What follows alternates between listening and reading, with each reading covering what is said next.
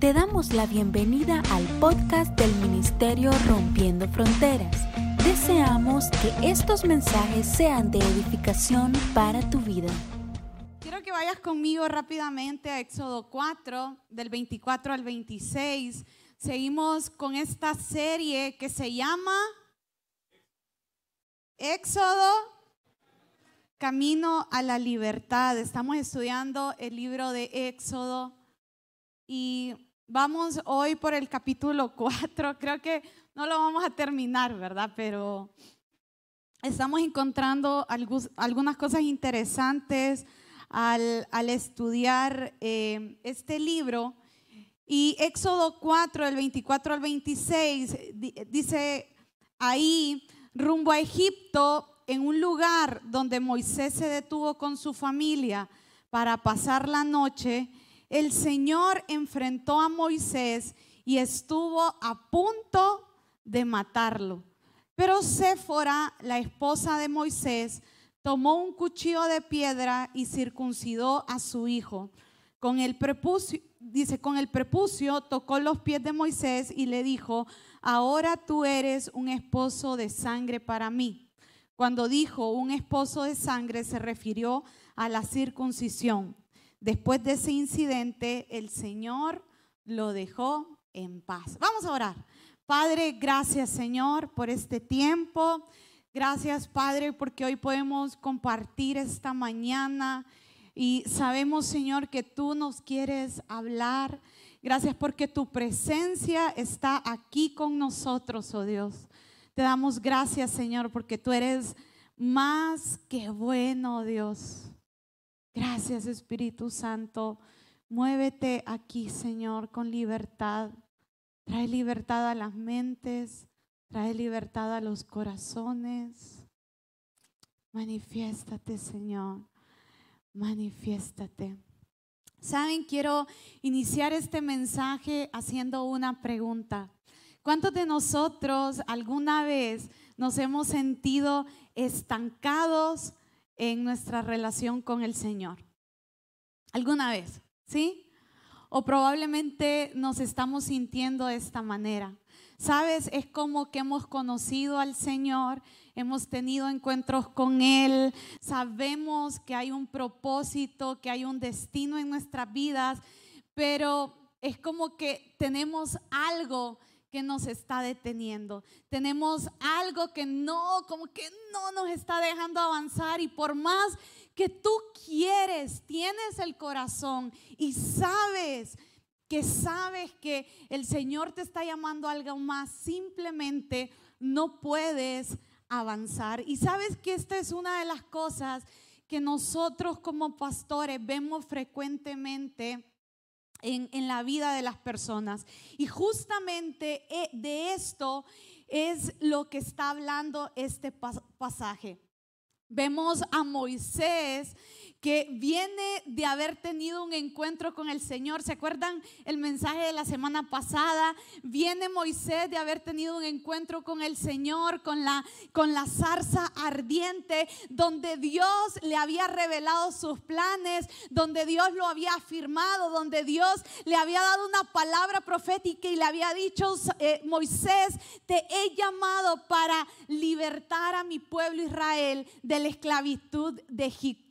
Y justo cuando Moisés se había determinado a caminar en ese llamado, en ese propósito, en esa palabra que Dios le había dado, dice que camino a esa palabra, camino a Egipto, el lugar donde iba a comenzar a, a, realizar la labor de un libertador. Dice la escritura que Dios Escucha esto, no el diablo, no otra persona. Dios le sale al encuentro y le dice, Moisés, de aquí no vas a pasar. Y la Biblia literalmente dice que el Señor casi lo mata.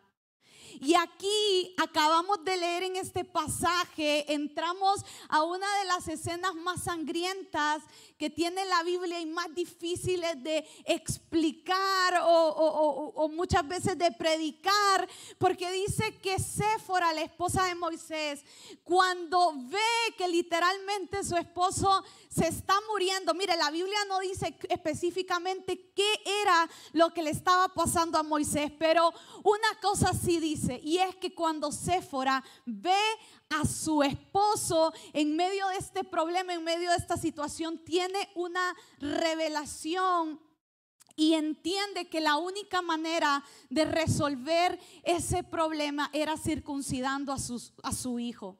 Algunos historiadores dicen que este muchacho probablemente tenía alrededor de 12 años. Cuando nuestro hijo Samuel nació, bueno, previo a nacer, José Manuel tuvo una plática conmigo y me dijo, amor, yo siempre, yo, bueno, yo siempre pensaba que cuando tuviera un hijo, yo eh, lo iba a circuncidar. Y quiero que pienses, yo sé que los hombres ahorita se están agarrando la entrepierna, ¿verdad? Dice, eh, yo, quiero, yo quiero circuncidar y, obviamente teníamos que tener esta plática porque pues el bebé que teníamos era un varón. Y yo dije, ah, sí, está bien, ¿y, por qué lo quieres circuncidar? Y, eh, y me dijo, bueno, realmente que eh, no era por nada religioso, me, me dijo, no, por esto, esto, esto. En México, en muchos hospitales practican esto a los niños y es mejor, a largo plazo es un bien para él. Y me cuentió. Pero cuando el niño nació, tenía unas horas de haber nacido y José Manuel entró. Yo, yo, a mí me hicieron cesárea, así que yo estaba así. Y José Manuel entró y sin anestesia, sin pensar en las emociones de una mujer posparto. Me dijo, mañana circuncidan a Samuel. Ya hablé con el cirujano pediátrico, me lo encontré, me hice amigo de él y ya, ya quedamos. Y yo, ¿qué? Sí, no, mañana. Mire, yo hasta me levanté de la cama, del susto y bueno, yo sinceramente quería matar a mi esposo. Más cuando ya vi al bebé con, ¿verdad? Con la circuncisión y bueno, a la, final era algo. Así que yo no me imagino a Séfora circuncidando sin anestesia a un niño de 12 años. Pero todo este asunto nos muestra algo. Moisés tenía un asunto sin resolver. Un asunto que parecía tan inofensivo. Ay, la, una circuncisión un asunto que probablemente el Señor nunca le había reclamado. Un asunto que parecía inofensivo, que ahí estaba, que estaba oculto. Pero que justo cuando Moisés se dirigía a cumplir más su llamado en el Señor, Dios le dice, Moisés, de aquí no pasas hasta resolver ese asunto que tienes pendiente. Si no lo resuelves, Moisés, no vas a poder entrar en el llamado que tengo para ti. Eso que parecía tan pequeño, eso que parecía tan inofensivo, Dios sabía que a la larga le iba a afectar a Moisés. Dios sabía que a la larga el no haber circuncidado a su hijo, porque la circuncisión no la tuvo que hacer la madre de Moisés, la tuvo que hacer su padre como parte de la, de la tradición del pueblo de Israel. Y el Señor sabía que por no haber hecho esto que parecía tan pequeño, esto le iba a estorbar más adelante a Moisés como una falta moral, como una falta, perdón, de, de, autoridad moral de decirle al pueblo de Israel, circunciden a sus hijos. Dios quería que Moisés fuera listo a la siguiente temporada. Y para llevarlo listo, él sabía que Moisés tenía que resolver los asuntos que tenía pendientes en su vida. Esta mañana, iglesia, Dios nos está diciendo que para poder entrar a la nueva temporada que Él tiene para nosotros, tendremos que resolver los asuntos pendientes que tenemos en nuestra vida. ¿Alguien está aquí? ¿Ya se preocuparon? Dile al que tienes a tu par, tenemos que resolver los asuntos que tenemos pendientes.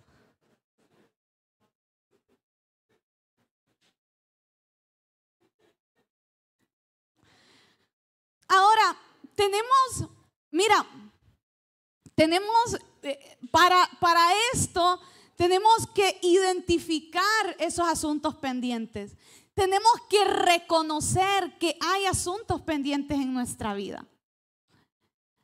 Lo peor que nos puede pasar es caer en la negación y decir, bueno, ¿sabe qué? Yo pienso, pero yo no tengo asuntos pendientes en mi vida. ¿Sabes que cuando los muchachos se van a casar, estaba escuchando mientras estaba en la oficina que pasaron eh, aquellos que se van a casar, tenemos charlas prematrimoniales, ¿vieron el anuncio? Y siempre que nosotros damos estas charlas prematrimoniales, uno de los objetivos es lograr que la gente platique, que no tengan ningún asunto pendiente, que lleguen al matrimonio listos, porque es una nueva etapa. Es una bendición, es algo que Dios quiere que disfruten. Pero nosotros sabemos que tuvieron una vida de forma individual sin el otro. Y que probablemente hay cosas que necesitan platicar, hay cosas que necesitan contarse, hay cosas con las cuales necesitan ponerse a cuentas. Así que en estas charlas prematrimoniales les decimos, es importante que platiquen, que no lleven nada al matrimonio, que no arrastren nada, porque lo que hoy parece pequeño cuando están de solteros, en el matrimonio se hace una bomba. ¿Cuántos matrimoniados dicen amén a eso? Usted sabe, y, y le dice el esposo a la esposa, pero si me quisiste así, y se le armó, ¿verdad? Así me querías desordenado, ¿verdad? Y bueno, vengan a la reunión de matrimonios. Entonces, mira, es bien común para nosotros. Te, voy a contar algo. Una de las cosas más dolorosas, y es algo que compartimos con, con José Manuel a la hora de pastorear. Una de las cosas más dolorosas para nosotros es ver personas con un gran potencial, con dones increíbles de parte de Dios, con un llamado en el Señor. Mira, y no solo te estoy hablando de gente para ser llamados y usados dentro de la iglesia, sino eh, afuera de ella, gente a la cual Dios eh, la está llamando, la está levantando, pero que por alguna razón están estancados. Por alguna razón nunca vemos, pasan los meses, pasan los años y no vemos el propósito y el llamado en ellos explotar. La mayoría de las veces es porque hay un asunto pendiente en sus vidas. Y es importante que para poder nosotros avanzar, para poder ver la plenitud que Dios tiene para nuestras vidas, es importante que podamos resolver, aceptar que hay cosas en nuestra vida que necesitamos resolver. Ayer que estaba estudiando este mensaje, yo llamé a José Manuel y le dije, amor, vení, quiero que me enumeres tres cosas que sentís que tenés pendientes en la vida. Yo quería que me lo dijera y me dijo, voy a pensar. Y, y, luego tuvimos una plática y yo le dije, fíjate que yo estaba pensando y yo creo que esto, esto, esto, y sé que necesito empezar esto, sé. Porque los asuntos pendientes son esas cosas que tenemos en nuestra vida sin resolver y que muchas veces estamos postergando. Que muchas veces estamos postergando. Le damos vueltas, le damos vueltas. Es como cuando uno, ¿se acuerdan? Los que son estudiantes me van a entender, pero como cuando uno estudiaba y antes de estudiar tenías el montón que estudiar, pero uno se quedaba viendo la nube, el sol, el adorno de tu mamá que nunca que habías visto 200 veces, pero te llamaba la atención saber su procedencia, el color, ¿verdad? ¿Se identifican, muchachos? Yo, bueno, y ustedes que son más tecnológicos, ven Instagram, Facebook. Yo escuchaba todas las canciones de Arjona, lloraba y no tenía ni novio, me arrepentía después de escucharlas.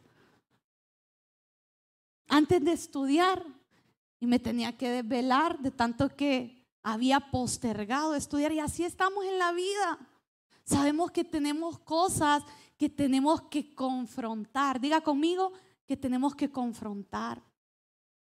Pero ahí estamos arrastrando esos temas con los que no tenemos paz. Y al nosotros sincerarnos con nosotros y decir, yo tengo temas pendientes en mí, es importante ponerles el nombre tal cual es. No irnos a medias. No eh, decir, no, si es algo chiquito. Pastores, todo mundo lidia con esas cosas. Yo no es que soy chismoso, me entretiene el chisme. Pero chismoso no soy. No, usted lo que tiene es un problema de chisme y la gente no le tiene confianza y eso te está deteniendo. Probablemente hay un líder en ti, pero si la gente sabe que eres un chismoso, no vas a poder avanzar en tu liderazgo. Me gusta ese silencio.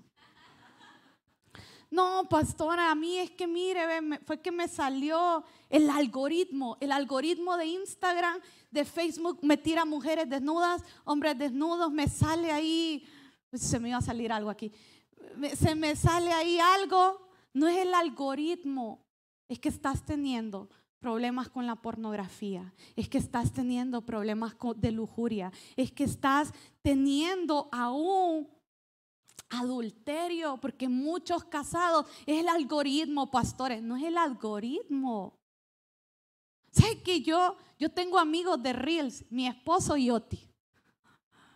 Siempre, y entre los Reels que nos mandamos es de parejas, de niños, de chistes. Y yo agarré un día de que me, me moría de la risa. Y yo veo que José a veces me queda viendo como, eso te da risa.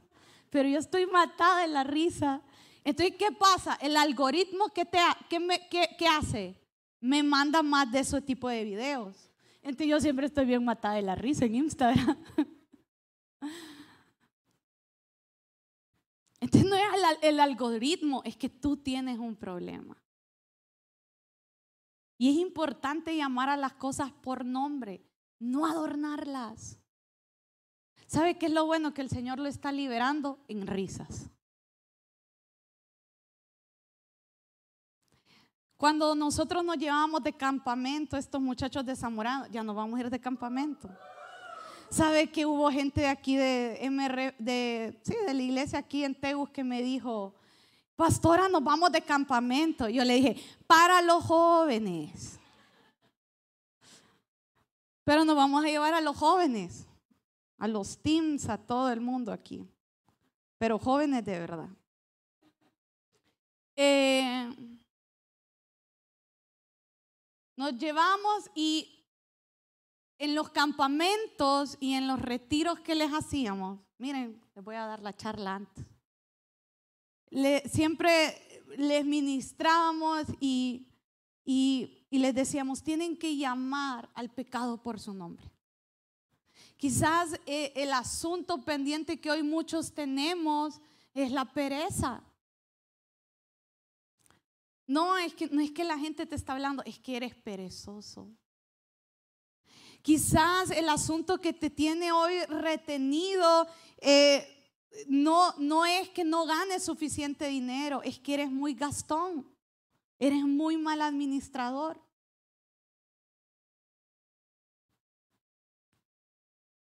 Yo quiero que, que por un momento te preguntes, ¿cuáles son tus asuntos pendientes? Ponles nombre.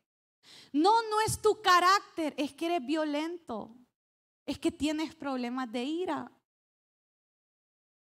Mire, a veces Dios nos manda unos personajes que uno dice, ¿será que lo aconsejo? Porque ya casi que nos pegan. Y dice, y nos dice, no, disculpe, disculpe, es que así es mi carácter. Y usted lo ve que se está poniendo rojo, azul, morado, y uno dice, ya le sale el Hulk, ya le sale el Hulk. ¿Verdad? Pero no es eso, es que está lidiando con la ira. Yo quiero que te preguntes por un momento, ¿qué, ¿cuál es ese asunto pendiente? Ponle un nombre ahí en tu mente, pero llámalo por su nombre. No es que las mujeres te persiguen, probablemente estás luchando con el adulterio. ¿Ya le pusiste nombre? ¿Sí? Ahora, una vez nosotros identificamos este problema, vamos a determinarnos a tomar una acción. Porque ¿cuántos quieren ser libres? ¿Cuántos quieren alcanzar el llamado que el Señor tiene para sus vidas? ¿Cuántos quieren alcanzar el propósito que Dios tiene para sus vidas? ¿Sí? ¿Hay gente aquí? Yo los veo muy serios. Tenemos que determinarnos. Mira, dice la Biblia que cuando Séfora supo que el asunto pendiente que tenía Moisés era la circuncisión de su hijo, se determinó a, circuncidar a su hijo con cuchillo en mano y toda la cosa. ¿Sí o no que, fue violento? ¿Sí o no que, hubiera parecido apresurado? Probablemente alguien le hubiera dicho, fuera espérate, pobrecito el, cipote, ¿verdad? Lo vas a circuncidar y, y ni sabes. Pero Séfora una vez identificó que, que su esposo tenía un asunto pendiente, se decidió a cortar eso de raíz. ¿Qué necesitamos nosotros cortar de raíz? ¿Qué necesitamos nosotros confrontar y tomar una acción y decir, no voy a dejar que esto siga deteniendo el propósito y el llamado que Dios tiene para mi vida? Sabes, yo creo que en el fondo de nuestro corazón nosotros queremos cumplirle al Señor. Pero quizás lo que nos ha faltado es accionar. Quizás muchos aquí dicen, bueno, yo me quiero casar, quiero encontrar el amor de mi vida. Bueno, quizás una acción precisa que debes de hacer es votar todas las cartas de tus ex borrar todas esas conversaciones que vuelves a leer donde te decían te quiero, donde te cortaron, donde, ¿verdad?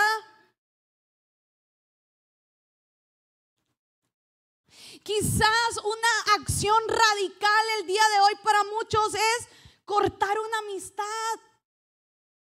Quizás una, una acción radical para muchos es decir, es ser sincero, sincera con tu esposo, tu esposa y decirle, tengo un problema con la pornografía, no me dejes solo.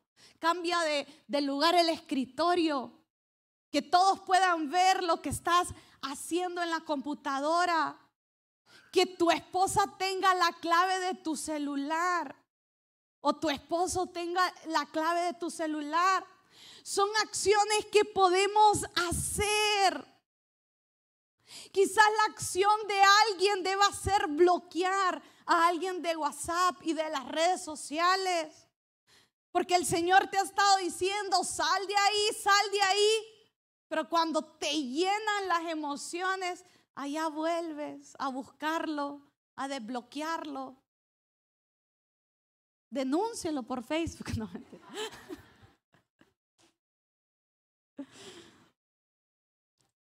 Quizás una acción importante para alguien aquí, para avanzar, sea terminar la carrera, Dios santo. No, es que usted sabe, la universidad, usted sabe, Zamorano tan difícil, se me van prunia si no se ponen a estudiar.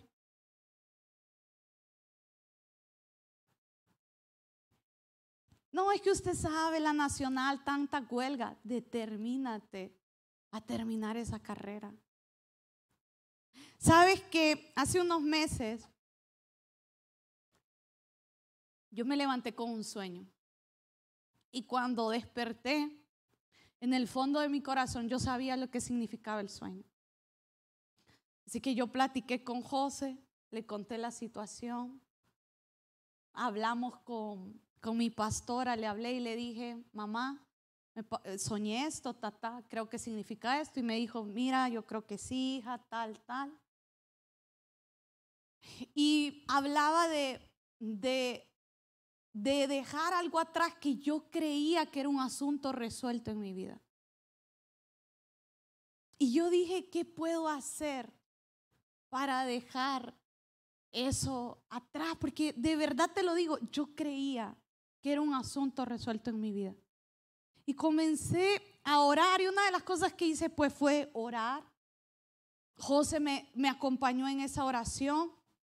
Pero también yo tenía cosas que me recordaban ese asunto pendiente. Así que le dije a, a José Manuel, amor, acompáñame. Yo sé que los ambientalistas me van a querer matar, pero yo le dije, vamos que voy a botar un montón de cosas al río de aquí de la colonia. Y me dijo, José, son las 12 del mediodía, amor, ahorita, ahorita, le dije yo. No le puedo explicar debajo del sol que salimos. Y allá iba mi pobre esposo con una bolsita ayudándome. Yo soy loca, de verdad. Yo soy loca y lo acepto. Cuando yo llegué al río empecé a orar, mi esposo daba vueltas, quería disimular, me decía, amor hay gente, amor hay gente. Pero yo entendía que en ese río se tenía que quedar. Mira, incluso creo que hasta llamé a mi mamá y le dije, mamá, yo creo que dejé ahí tal cosa, me la puede votar. Hija, ¿cómo voy a votar eso? Bótemelo, mamá. Me muero si usted no me lo vota. ¿Usted qué cree que hizo mi mamá? Con dolor y todo, pues, si la hija le dice eso. Yo necesitaba entender que en ese río se quedaba eso que me estaba reteniendo. Iglesia, ¿qué cosas te están reteniendo hoy? Que necesitas dejar en un río, que necesitas dejar delante del Señor para poder avanzar a la siguiente estación que Dios tiene para tu vida. ¿En qué cosas necesitas ser radical? Pastores, que así somos en mi familia. ¿En qué necesitas ser radical? Y dejarle de poner excusas al Señor y decir, amo más el llamado y el propósito que Dios tiene para mi vida que todas las excusas que hoy estoy abrazando. Sabes, hay cosas que, que no vamos a poder hacer sin pedirle ayuda al Espíritu Santo, sin pedirle ayuda al Señor, porque yo te decía hay cosas que están en nuestro corazón. Queremos honrar al Señor.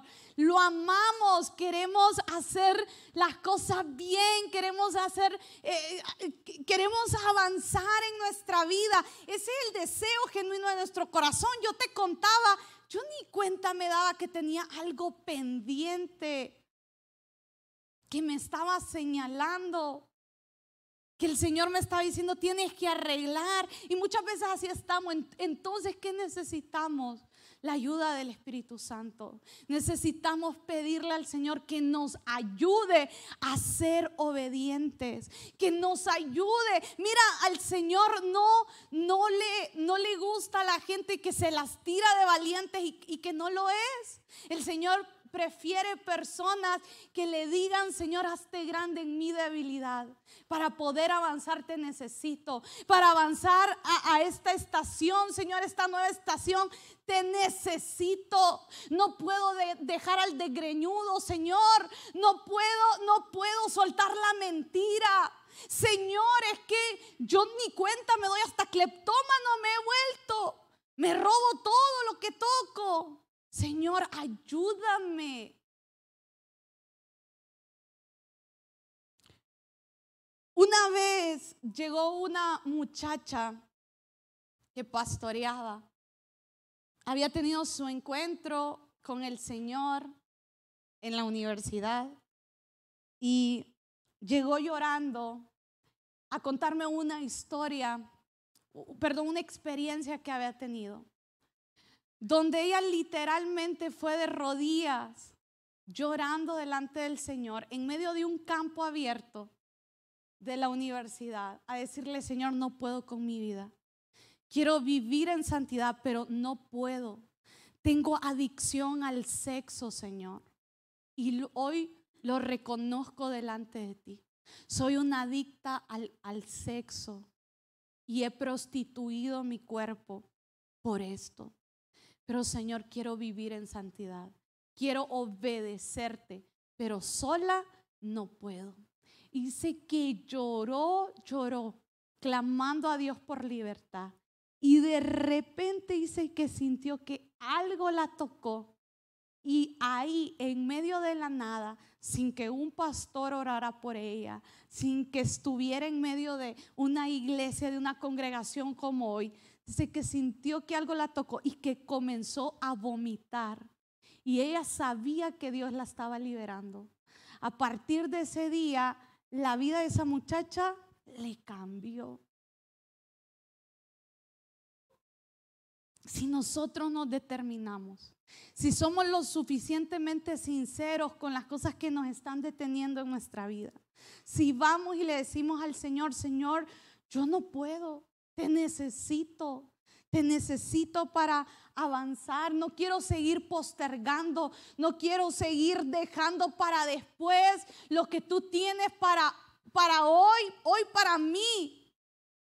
Yo quiero decirte que Dios te va a salir al encuentro y te va a liberar de todo aquello que te está deteniendo. Dios le sale al encuentro a Moisés, no para, para matarlo realmente, sino para confrontarlo y para llevarlo listo, pleno al plan que él tenía para su vida. Dios le sale al encuentro a, a Moisés porque el Señor era el más interesado. ¿Puedes subir, amor, a tocar? Porque el Señor era el más interesado en que Moisés pusiera su vida en orden. Sabes, usualmente, cuando la gente está a punto de morir, personas que han tenido tal vez ese tiempo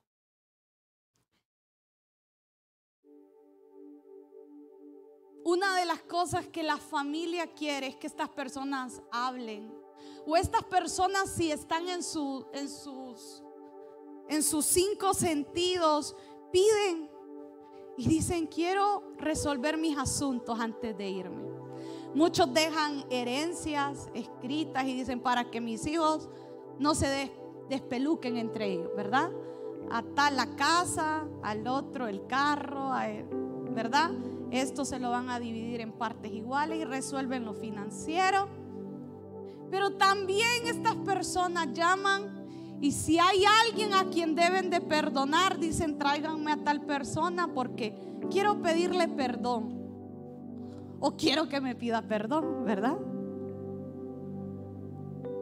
Ante el hecho de la muerte, las personas se dan cuenta que los asuntos pendientes en nuestra vida son importantes, son significativos. Nosotros iglesia no tenemos que esperar a estar en el hecho de nuestra muerte porque algunos tendremos tiempo, otros no. De poner nuestra vida en orden. Y el Señor no quiere que llegues hasta ahí.